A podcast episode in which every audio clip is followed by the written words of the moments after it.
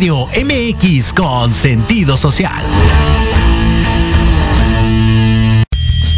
Las opiniones vertidas en este programa son exclusiva responsabilidad de quienes las emiten y no representan necesariamente el pensamiento ni la línea editorial de esta emisora. Hola, ¿qué tal? Bienvenidos a Pulso Saludable. Soy Liliana Noble Alemán. Comenzamos.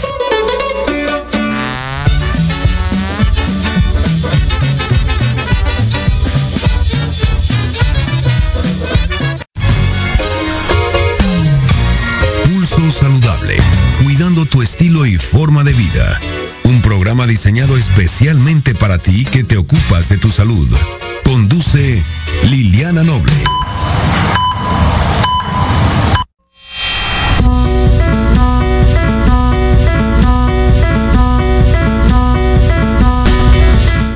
4 de la tarde con dos minutos, 16 horas con dos minutos. Muy buenas tardes, tengan todas y todos ustedes. Soy Liliana Noble Alemán y le doy la más cordial bienvenida al pulso saludable del día de hoy, el último del año 2021. Ya mañana es la noche vieja y después al año nuevo 2022 esperamos que nos depare cosas muy buenas, principalmente que ya vaya en el descenso o que se empiece a visualizar a esta pandemia que ya lleva dos años poquito más eh, eh, esta pandemia del nuevo coronavirus SARS-CoV-2 que produce la enfermedad de la COVID-19 y que justamente eh, ya vaya en este descenso o que se vaya viendo claramente si se va a convertir en una enfermedad estacional como lo han pues supuesto predicho algunos médicos. Así es que gracias a todas por estar con nosotros en Pulso Saludable. Tenemos un programa bastante interesante con mucha, mucha información. Así es que vamos a dar inicio pues a la jornada de trabajo del día de hoy. El, reporte especial 4 de la tarde ya con 3 minutos de este día 30 de diciembre de 2021. La decía yo la temperatura 27 grados centígrados. Ya le decía la, la última, la última emisión de Pulso Saludable de este año del 2021. Y ya se encuentra conmigo a través de la plataforma de Zoom Adriana Rocha Camarena. Ella es directora de proyectos de eh, una asociación civil sin fines de lucro que se llama Polythink una consultoría, más bien una consultoría especializada en dar acompañamiento y asesoría a organizaciones de la sociedad civil en el proceso de incidencia. Cuenta con estudios en economía por el ITAM. La gente que estudia en el ITAM, yo que he tenido oportunidad de, entrevistar a algunas personalidades del, del ITAM y tener algunos amigos, Diego Cedillo, por ejemplo, que cubre las mañaneras, es gente que me gusta mucho la forma de pensar y, la verdad es que he aprendido mucho de la gente del ITAM, así es que qué bueno, mi querida Adriana, que eres egresada de esta eh, institución tan importante. También tiene una eh, especialidad en el Instituto Global de Control del Tabaco de la Universidad de John Hopkins. Desde el 2012 o mm, tú corrígeme porque aquí dice 2022 112, entonces creo que está equivocado. Me corrige si es en el 2012. Ha enfocado su trabajo en el 2012. Gracias, hermosa. Ha enfocado su trabajo en salud pública, en particular en enfermedades no transmisibles y factores de riesgo. También ha liderado proyectos de incidencia legislativa en temas de movilidad y derechos animales. Ay, qué bonito. En la Ciudad de México y control del tabaco y obesidad a nivel nacional. También ha participado en la elaboración de reportes y evaluaciones sobre la interferencia de la industria tabacalera, así como identificación y denuncia de conflictos de interés. Es también integrante de la coalición México Salud Hable, desde donde ha involucrado eh, su participación en temas de alimentación y más recientemente en la revisión de los sistemas de salud y la cobertura universal. También es parte de Imalab Social, eh, un hub social desde el cual se realizan proyectos de investigación, documentación, capacitación y divulgación de temas sobre juventud, migración, trayectorias laborales y de vida, así como de derechos humanos. Mi querida Adriana, gracias por estar con nosotros en Pulso Saludable. Muy buenas tardes. Buenas tardes, Liliana. Buenas tardes a todas las personas que nos escuchan en el auditorio y pues muy contenta de estar contigo en este último programa del año y encantada de cerrar contigo las emisiones del 2021. Gracias, hermosa. Y la pregunta obligada, quisiéramos conocer, ahora que, que se, se medianamente se, y lo digo de una manera porque todavía faltan muchas iniciativas por, por eh, dar a conocer y que éstas se vayan aprobando eventualmente en el transcurso de estos eh, meses o tal vez años, que cómo visualizamos estos logros que se han obtenido de la modificación de la ley de general del control del tabaco, que me acuerdo que sin mal no lo menciono, decía el doctor Hugo López Gatel en una de las conferencias al responderme una pregunta que creo que desde el 2013 más o menos no tenía ningún eh, eh, eh, opción de, de cambio, no se habían revisado estos documentos. Sí, de hecho, desde el 2008, que fue el año en el que se aprobó por primera vez la existencia de la Ley General para el Control del Tabaco, que fue eh, una reforma que se dio a la Ley General de Salud, en donde se sacaron todos los elementos de control del tabaco y se pusieron en una sola ley, que es esta Ley General. Es desde 2008 que se creó esta ley, que no ha habido ninguna modificación sustancial. Es decir, tenemos 13 años en los que no había existido ningún cambio que pudiera mejorar las políticas de control de tabaco ahí contenidas. Entonces, esta modificación que aprobó el Senado antes de entrar en su periodo de receso tiene una relevancia enorme en ese sentido, ya que es la primera modificación que permite mejorar las políticas en México, que permite que lo que tenemos actualmente en el marco normativo se acerque más a las mejores prácticas internacionales, a lo determinado en el convenio marco para el control del tabaco y que en verdad signifique un avance en términos del derecho de las personas a la garantía por parte del Estado de la protección a su salud. Ahora dime una cosa, para que la gente más o menos conozca, ¿en qué han eh, se han modificado estos eh, elementos con los que se, se, se, tenían ya establecidos y que ahora se modificaron a raíz de esta eh, este visto bueno, por decirlo de alguna manera, a la, a la ley que ya existía y que parecía que, que funcionaba bien, pero la realidad es que no, ya era o sigue siendo una ley caduca para el medio ambiente, para el ser humano y sobre todo para los, los países en donde estamos tratando algunos de contribuir con la contaminación y erradicar este problema tan serio de la adicción al tabaco. Sí, mira, eh, la Ley General para el Control del Tabaco en sí contiene un set de medidas para evitar el daño o para reducir el impacto del daño que genera el consumo de ese producto, tanto en las personas consumidoras como en las personas no consumidoras.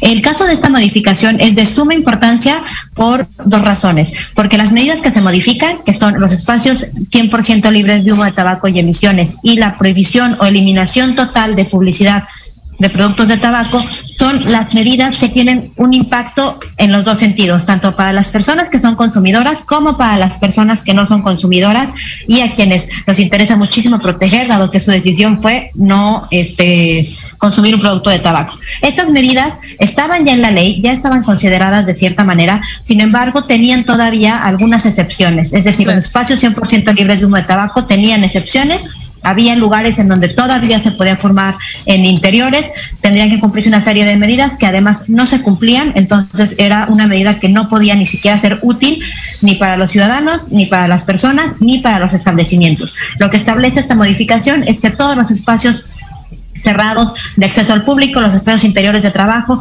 así como el transporte público, las instituciones educativas y algunos sitios de concurrencia colectiva son 100% libres de humo de tabaco y emisiones. Es decir, todos los espacios cerrados públicos o de trabajo no se puede fumar, los espacios en los que este, hay personas laborando como el transporte público o como algunos centros de entretenimiento tampoco se puede fumar, ¿no?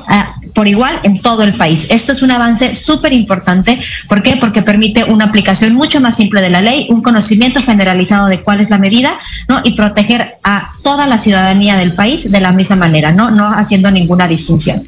La otra medida, que es, que es la eliminación total de publicidad, esa también tenía algunos espacios en donde en revistas para adultos o sitios de acceso exclusivo para adultos aún permitían publicidad, lo cual era eh, pues un espacio legal y una laguna que la industria aprovechaba de una manera impresionante. ¿Por qué? Porque en realidad es muy difícil controlar esos espacios a que no haya un acceso a menores. Y aún cuando fueran de acceso exclusivo para adultos, pues mucho del target de las tabacaleras son personas adultas que, este, que están aún en proceso de formación de sus decisiones y de sus preferencias. Entonces, eliminar cualquier posibilidad de publicidad de tus productos, nos permite estar en una circunstancia en donde estos nuevos mercados a los que la industria quiere dirigirse se ven todavía más protegidos con esta medida.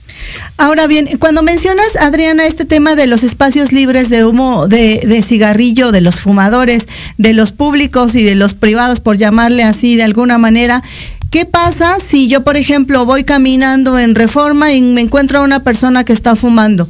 Ahí no, no, no, no pasa nada, es decir, en, en, la, en la vía pública ahí no puede pasar nada, pero ¿qué pasa si veo a alguien fumando adentro, no sé, de una conferencia de prensa, que sería como inaudito, pero puede ocurrir, o a lo mejor en una plaza comercial? Ahí sí podría yo decirle que lo apague porque está transgrediendo mi libertad, o, o cómo funcionaría, Adriana?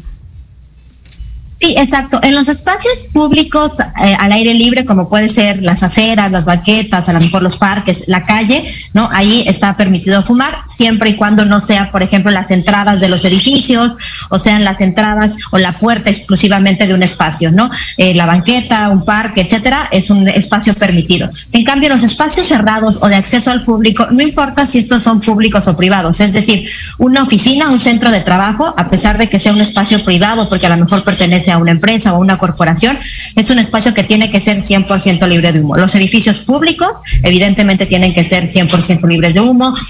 Los museos, los centros comerciales, este, los lugares de reunión que puedan estar eh, bajo techo, todos son espacios públicos que deberían de ser 100% libres de humo. ¿Cuál es el procedimiento?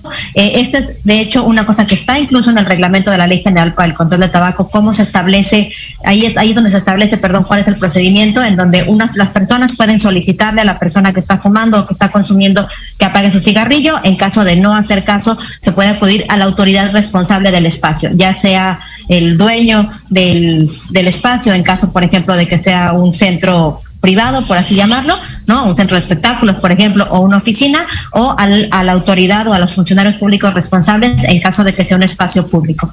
Entonces, es muy sencillo ahora incluso entender cómo funciona esta ley para todas las personas, porque lo podemos simplificar en los espacios cerrados no se puede fumar, al aire libre se puede fumar. Es mucho más sencillo incluso para nosotros todos los ciudadanos entender dónde sí y dónde no, porque ya no hay excepciones o no hay particularidades. Claro. Ahora, eh, ¿qué implicaciones adicionales a esto tiene esta reforma a la Ley General del Control del Tabaco? Ya nos decías el tema de la publicidad.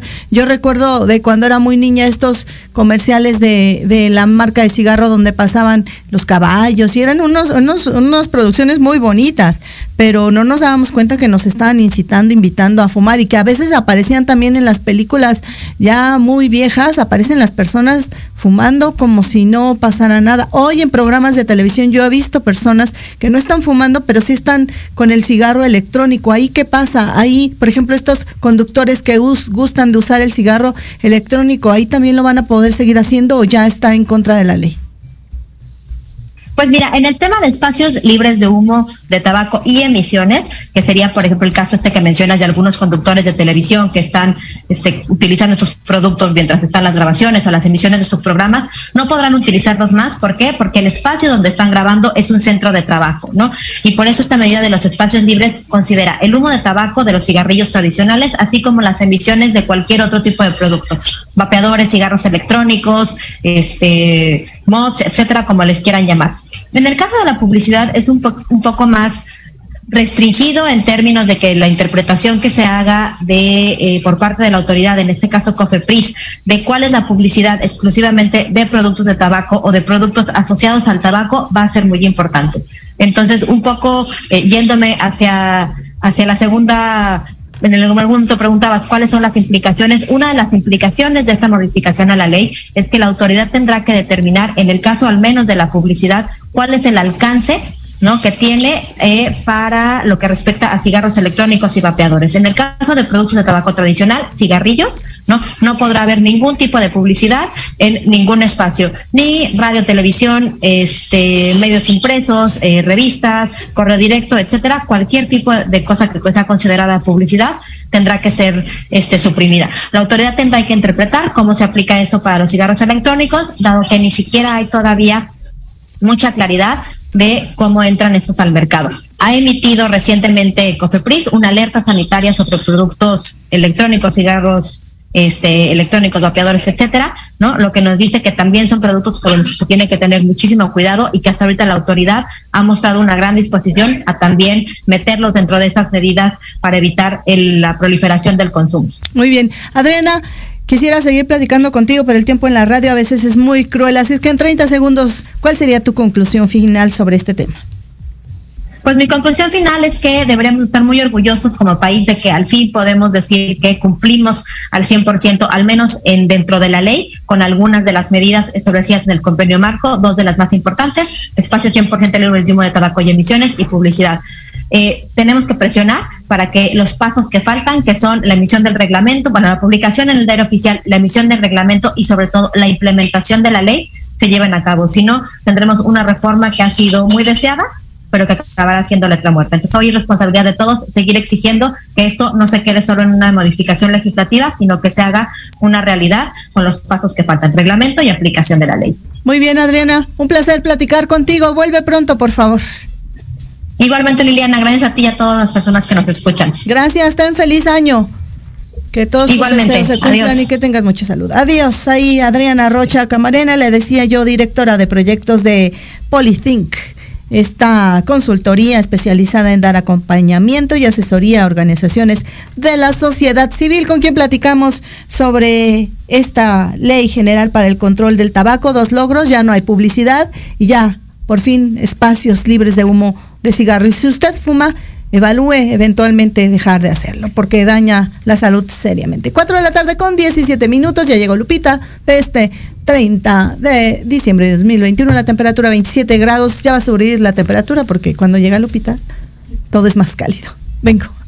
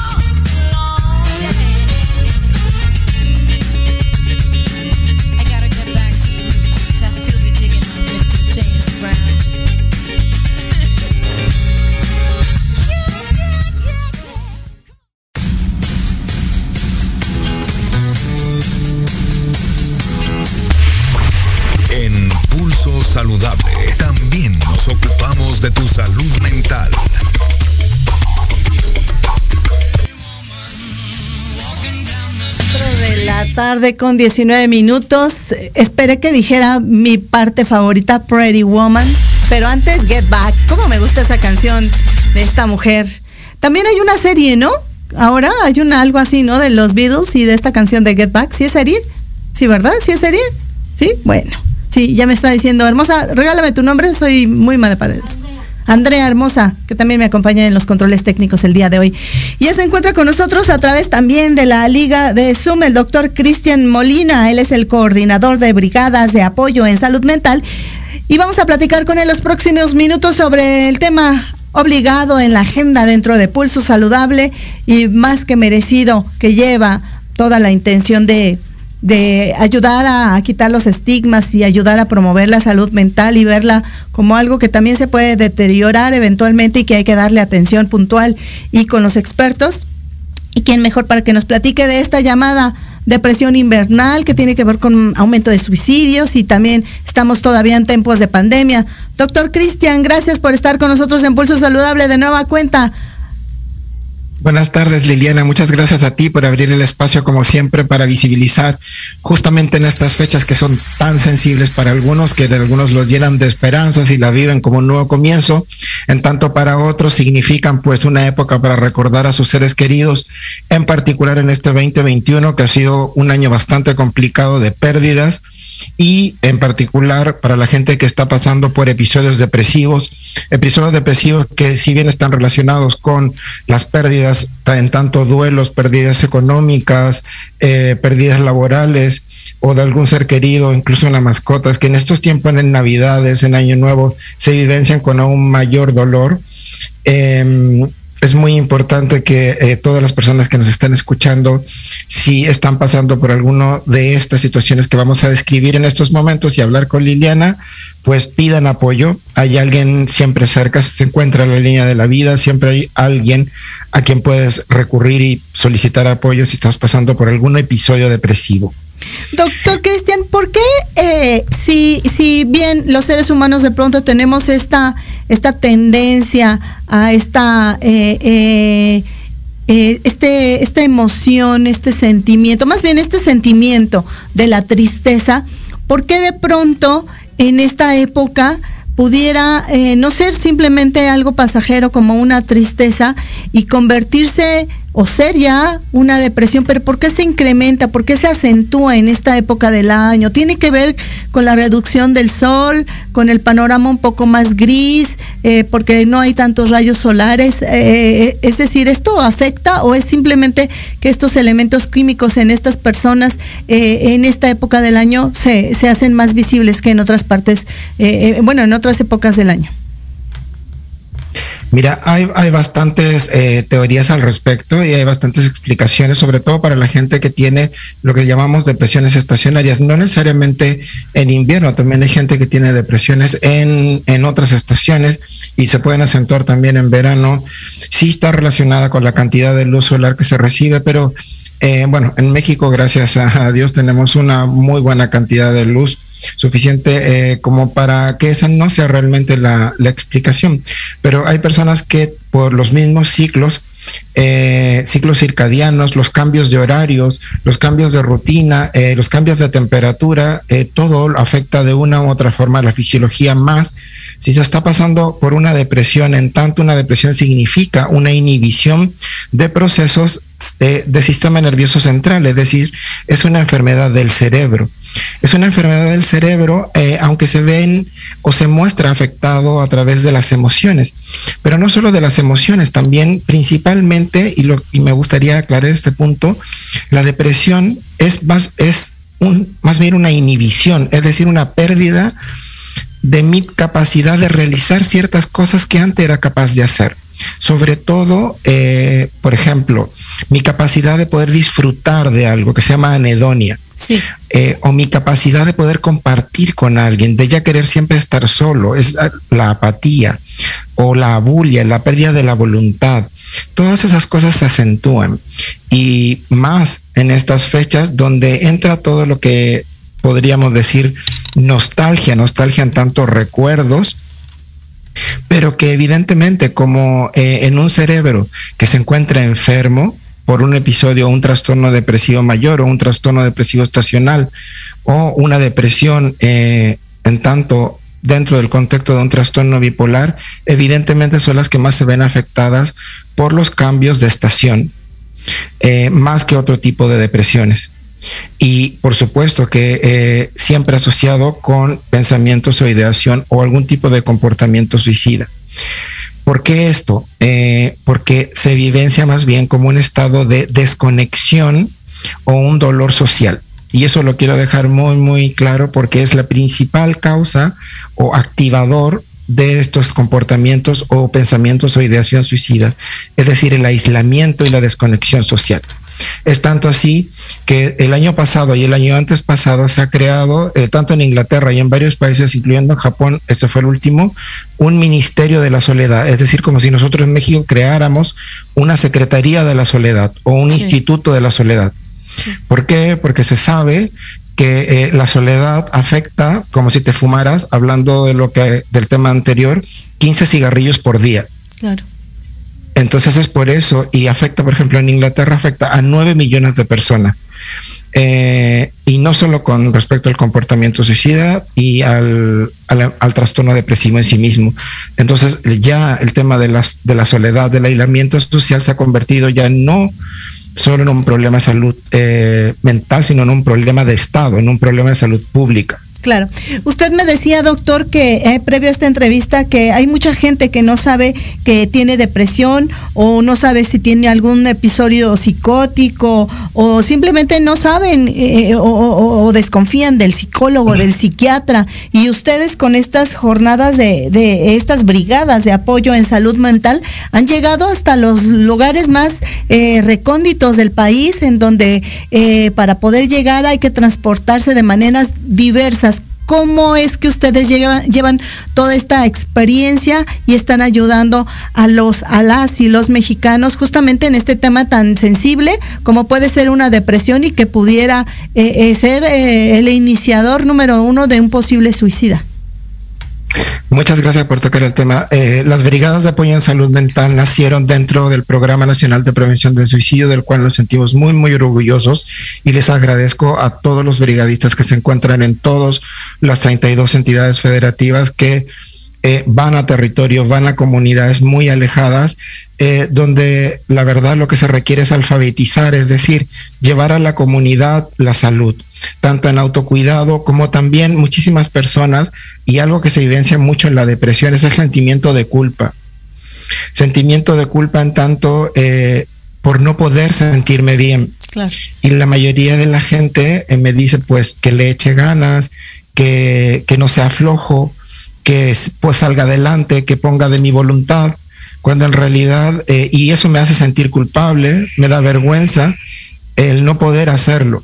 Con lo cual no pido apoyo y, esto sigue esta espiral o este círculo eh, vicioso, este círculo, este bucle interno de sentir cada vez más culpa, más desconexión, más aislamiento, eh, más sentimiento de desesperanza, de no ser útil, ni de sentirme importante, cosa que activa toda esta idea y comportamiento de que tal vez estaría eh, mejor sin mí o de que yo debería quitarme de en medio o incluso directamente. Recuerden que el 90% de las personas verbalizan su ideación de quitarse la vida. Claro. Y por eso es tan importante realizar las preguntas y siempre tomar en serio, me refiero eh, escuchar, escuchar atentamente sin juzgar. Y eso es lo que hacen las brigadas, básicamente escuchar por lo que cada familia está pasando eh, sin juicios, sin dar consejos, simplemente estar ahí para contener, para derivar, para orientar, para capacitar.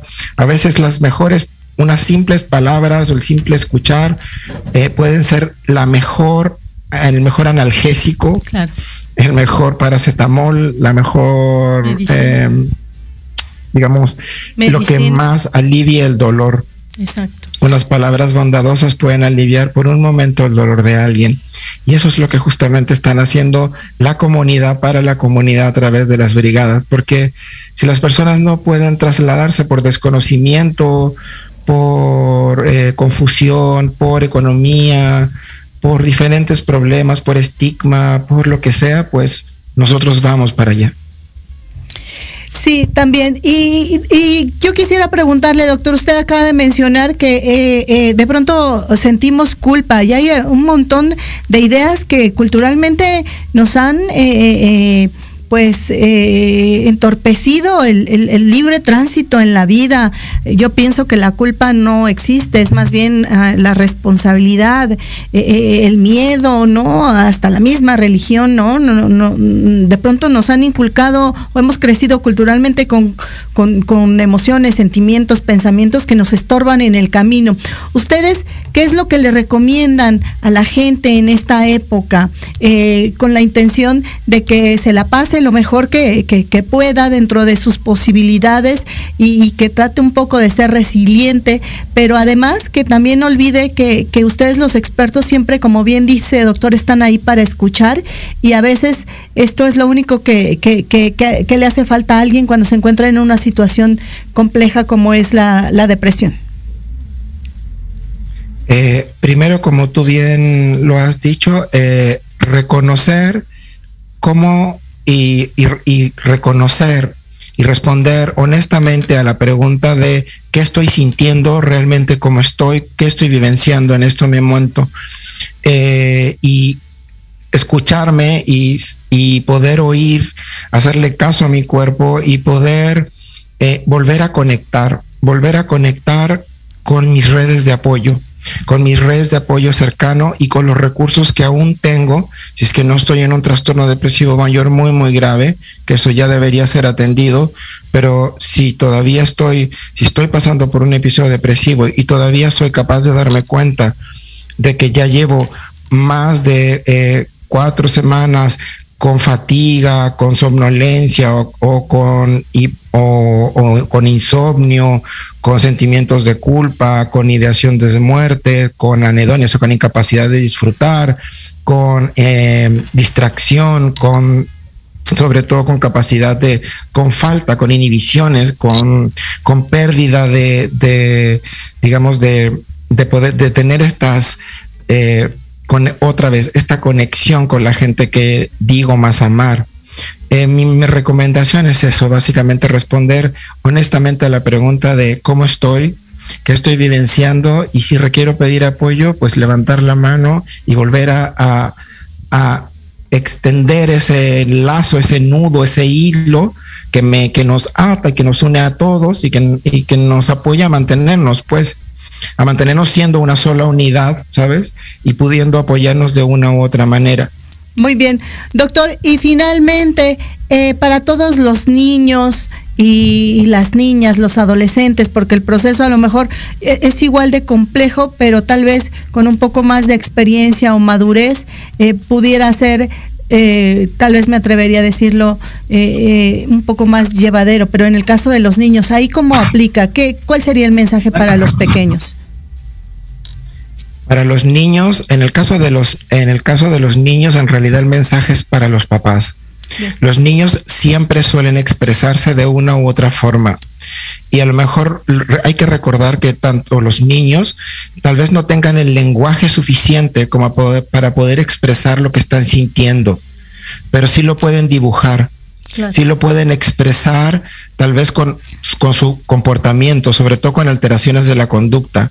Es importante recordar que la, eh, la, depresión, tanto en la adolescencia y en la niñez, la tristeza no es el principal componente, el principal componente es la irritabilidad en tanto que el adolescente eh, está apático, irritable, el hábil emocional, eh, puede tener autolesiones, romper cosas, y todos esos son en realidad eh, mensajes tal vez no verbales para los papás de algo está sucediendo.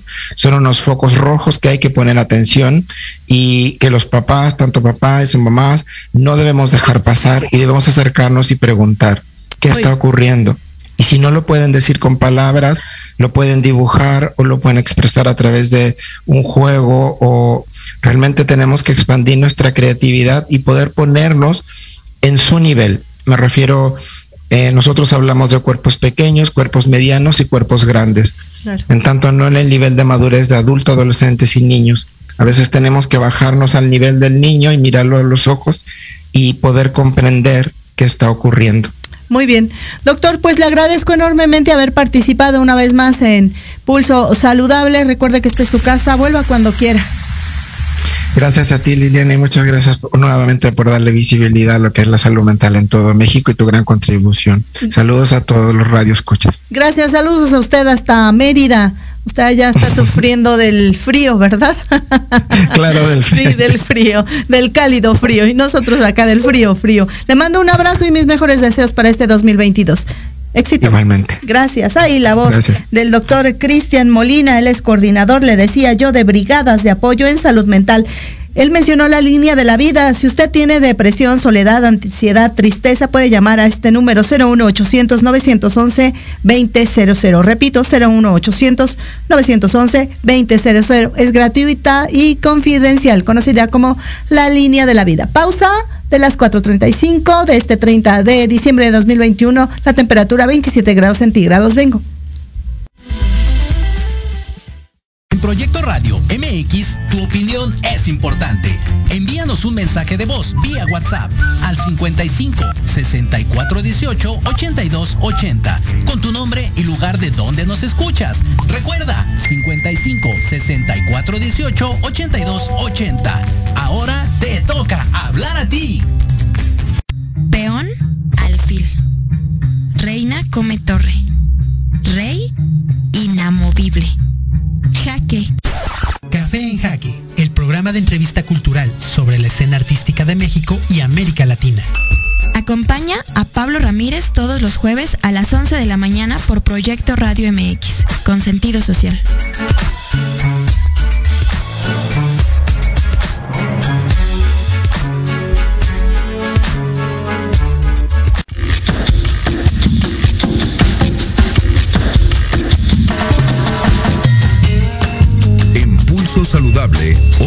Hoy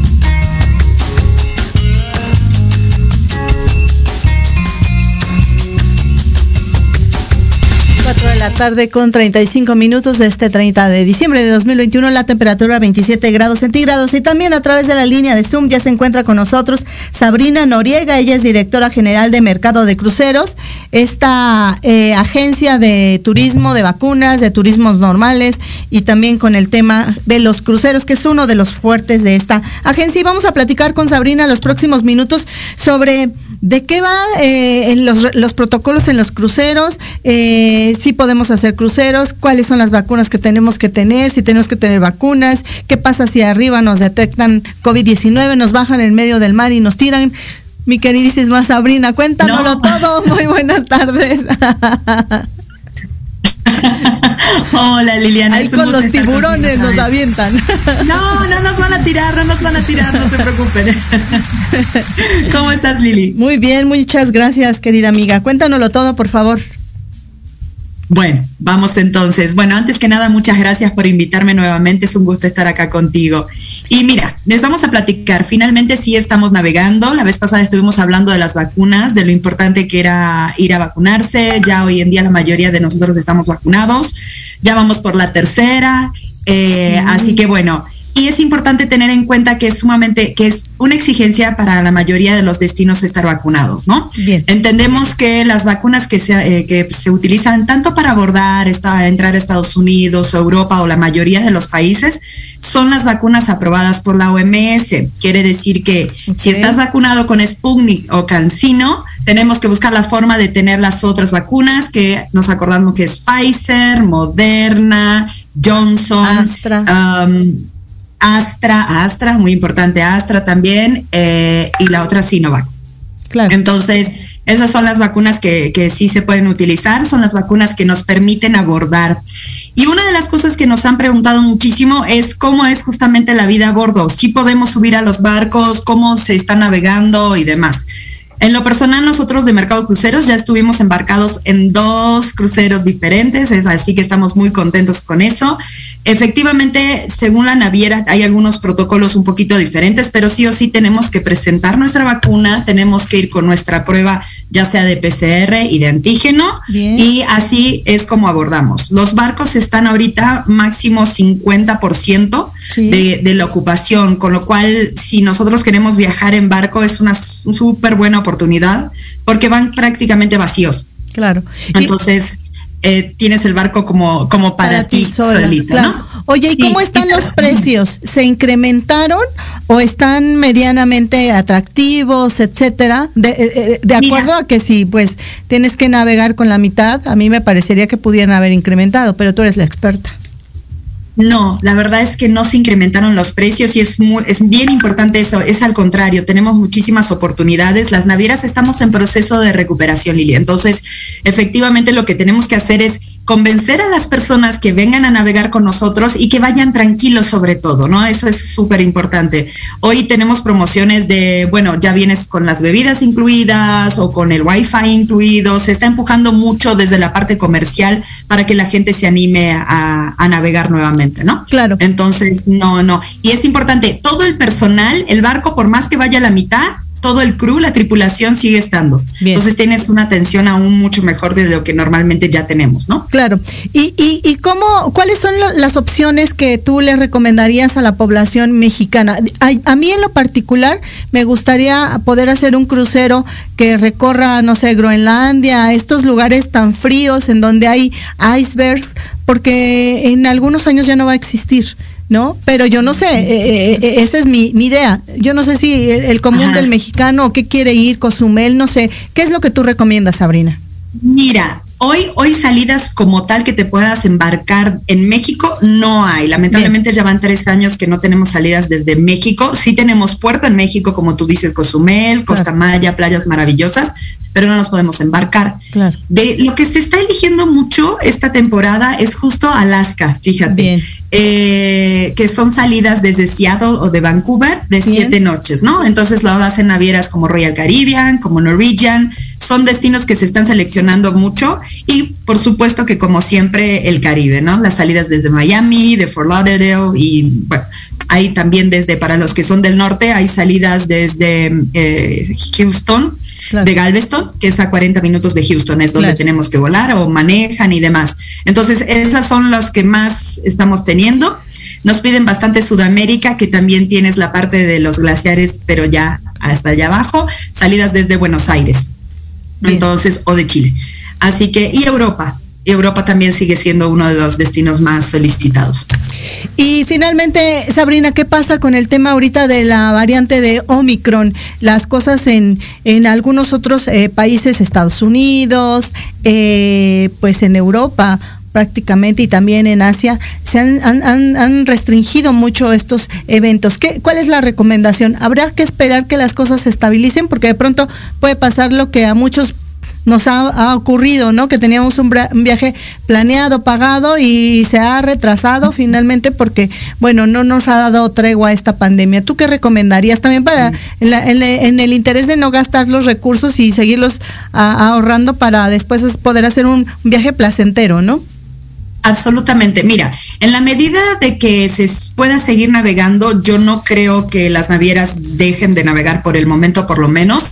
Mi recomendación es, yo creo que vamos a tener una visión un poquito más clara, tal vez en, una o dos semanas. Efectivamente, hay algunos destinos que cerraron en este caso lo que sucede es que se mandan a los pasajeros a algún otro destino o se, eh, se hace el famoso reagendamiento para otra fecha, ¿no?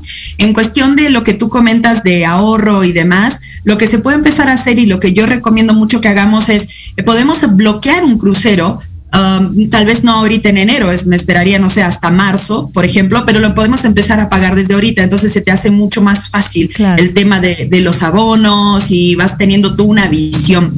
Las navieras han dado muchísima flexibilidad eh, para situaciones co con el COVID, ¿no? Entonces, incluso si tú no te sientes cómoda, por mucho que el barco no esté cancelado, si tú por alguna razón no te sientes cómoda viajando, eh, en esa fecha que te toca tienes hasta 48 horas antes para poder realizar un cambio, ¿no? Entonces, es lo que dije al principio, es súper importante que las personas viajen y viajen con confianza, que claro. estén tranquilos, que, que, van a estar bien, no tiene sentido, y eso se lo digo mucho a nuestros pasajeros, si no te sientes cómodo, si tienes miedo, de verdad espera un poquito, la claro. verdad no tiene sentido ir sufriendo. Exacto. Y finalmente, uh -huh. regalo, regálanos tus datos donde te puede encontrar la gente y me preguntan que si sigues haciendo el tema de llevar a las personas a vacunar y también a los pequeños.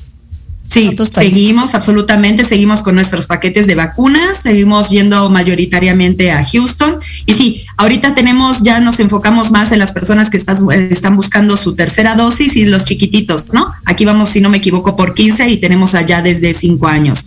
Eh, insisto muchísimo, si tienen la oportunidad no dejen de hacerlo porque yo creo que es la clave para que esto vuelva a la normalidad o lo más próximo a la normalidad. Así que, bueno. ¿Perdón? Claro que sí. Sabrina, ¿dónde te encuentra la gente? Mira, yo soy Sabrina Nogueira de Mercado Cruceros. Nuestra página web es www.mercadocruceros.com y nuestro teléfono es 55 71 00 35 35. Es, ese es nuestro teléfono. ¿Me repites el número, por favor? Sí, claro, 55 71 00 Ay, 35 35, siempre me lo olvido. 55 71 35 35 71 00 35 35. 55 71 00 35 35. Así es. Muy bien, Sabrina, vuelve pronto. Gracias, muchas gracias. Te mando un abrazo y feliz año. Saludos a todos. Gracias. Ahí la directora general Sabrina Nogueira de este mercado de cruceros. Ellos tienen el teléfono de 5571 0035 35. Pausa ya la recta final en pulso saludable de este 30 de diciembre de 2021. La temperatura todavía 27 grados centígrados. Hoy Lupita tiene frío.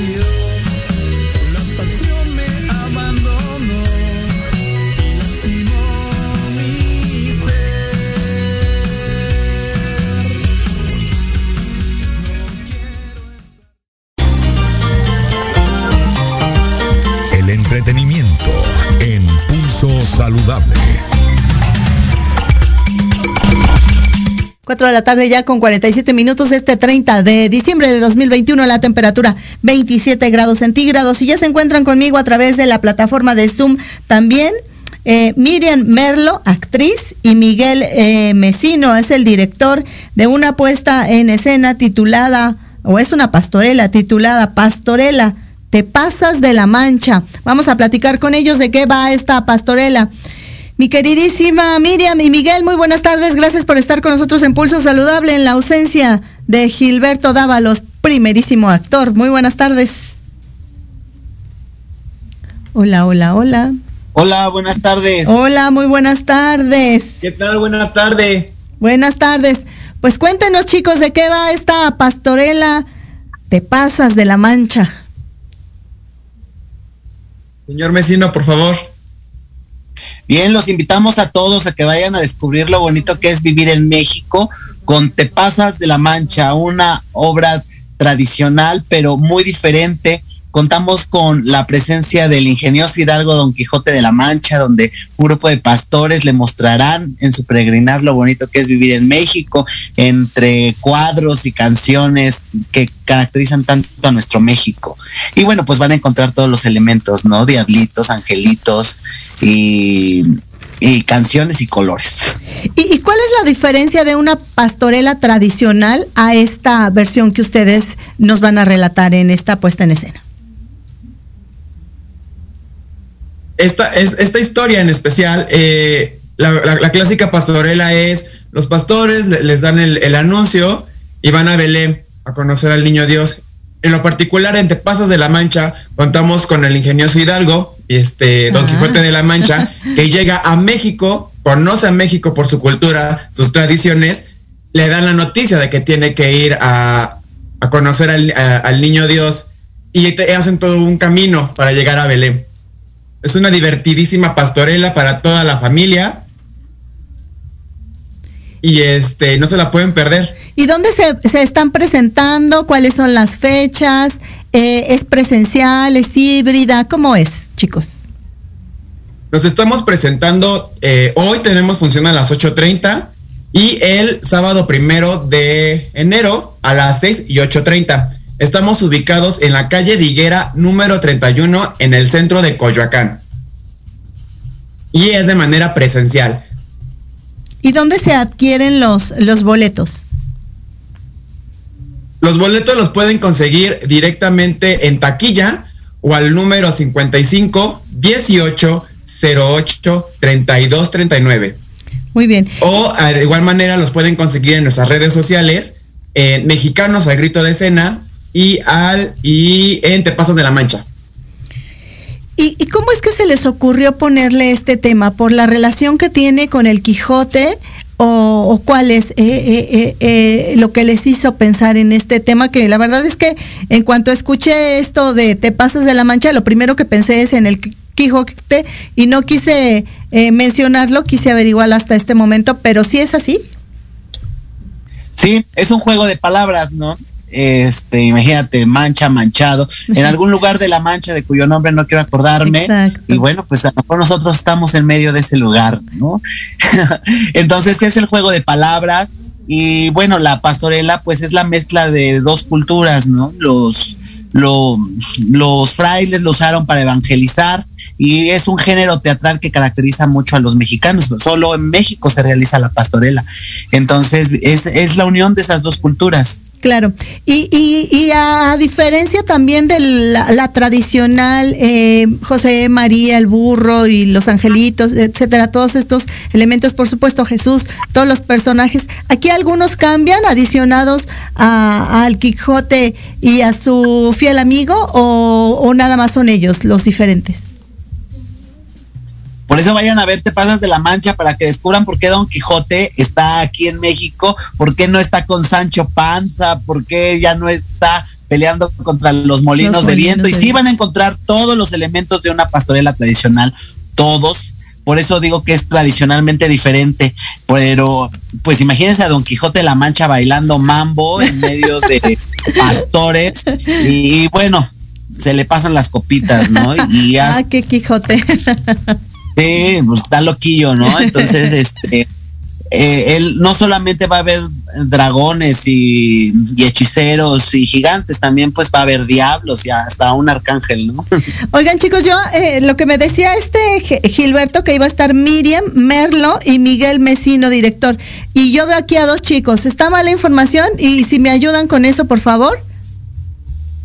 Es Ángel Silvestre y él ah. es nuestro coreógrafo. Ángel Silvestre y el coreógrafo, ¿cómo te llamas, corazón? El coreógrafo no. es Ángel Silvestre. Ah. Ese soy yo, buena tarde. O sea, sí está, es, o sea, sí está Ángel, Mesino, si estás. A ver, levanta la mano, Ángel, para saber quién eres. Hola, hola. Al, no, ah, ya te vi. Es que Ángel, Ángel, Ángel, tiene de fondo unos eh, figuras geométricas en su, en su pared, ¿cierto? Y el coreógrafo el Soy director. Yo igual. Eres tú. ¿Y el director quién es? Vecino. El que se está tallando la cabeza y está diciendo esta es. No. dilo, dilo. Pero más bien fue la información que me dejó mi queridísimo Gilberto Dávalos, que quién sabe dónde anda. Y pues bueno, yo estoy aquí apoyándole con mucho cariño. Y pues la verdad es que ya se me antojó ver esta obra, chicos. Recuérdenos, por favor, dónde están los horarios, las fechas y dónde se pueden adquirir los boletos. Claro, con gusto. Yo soy Ángel Silvestre, el bailarín y coreógrafo de Te Pasas de la Mancha de esta temporada. Los boletos los pueden conseguir de manera directa en, taquilla o al teléfono 55 18 08 32 39 o por medio de nuestras redes sociales, Mexicanos al Grito de Escena o Te Pasas de la Mancha. Nosotros estamos ubicados en la calle Diguera número 31 en el centro de Coyoacán de la Ciudad de México. Hoy tenemos función a las 8.30 y el, el, sábado primero de enero a las 6 y 8.30. Muy bien. Pues chicos, ¿con qué les gustaría cerrar este, interesante enlaza con esta presentación tan importante de su pastorela, Te pasas de la mancha. Vayan a verla porque ya cerramos, nos vamos, nos despedimos. Nuestra última función pues es el sábado a las 8.30. Así que no dejen pasar la oportunidad de descubrir lo bonito que es vivir en México. Y vengan a divertirse a una pastorela total y completamente diferente. Pues gracias chicos. Les mando un abrazo y mis mejores deseos para este 2022. Que no se pierda la tradición del teatro. Un abrazo. Muchas gracias. Hasta luego. Buenas tardes. Buenas tardes. Ahí la voz de los expertos de los que conforman parte del elenco de Te Pasas de la Mancha, esta pastorela sui generis a lo que estamos acostumbrados tradicionalmente aquí en México. La venta de los boletos, ya nos decían ellos, en el 55 18 08 32 39 y estuvo con nosotros eh, en esta ocasión para darnos la información de esta pastorela Ángel Silvestre, que es el coreógrafo y por supuesto el director Miguel Mesino. Y con esta información me toca despedirme, no sin antes recordarle que tenemos una cita la próxima semana, el primer programa de enero del 2022, por supuesto a las 4 de la tarde en Pulso Saludable. Gracias, Andrea. Y eso lo dije bien. Gracias, mi queridísima Andrea. Gracias, Lupita Chulas, hermosas. Gracias. Feliz año. Si piénselo bien, si va a ser una reunión multitudinaria, piénselo dos veces. Yo creo que mejor una reunión pequeña y si eventualmente prefiere hacerlo a través de Zoom, es mejor preservar la vida para que más adelante podamos disfrutar de su compañía. Soy Liliana Noble Alemán, tengan excelente fin de año 2022. No es cierto, 2021. Adiós.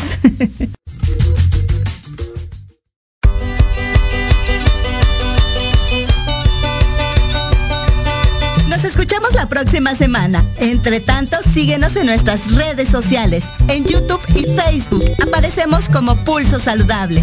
Y comparten nuestro programa del día de hoy. Hasta la próxima.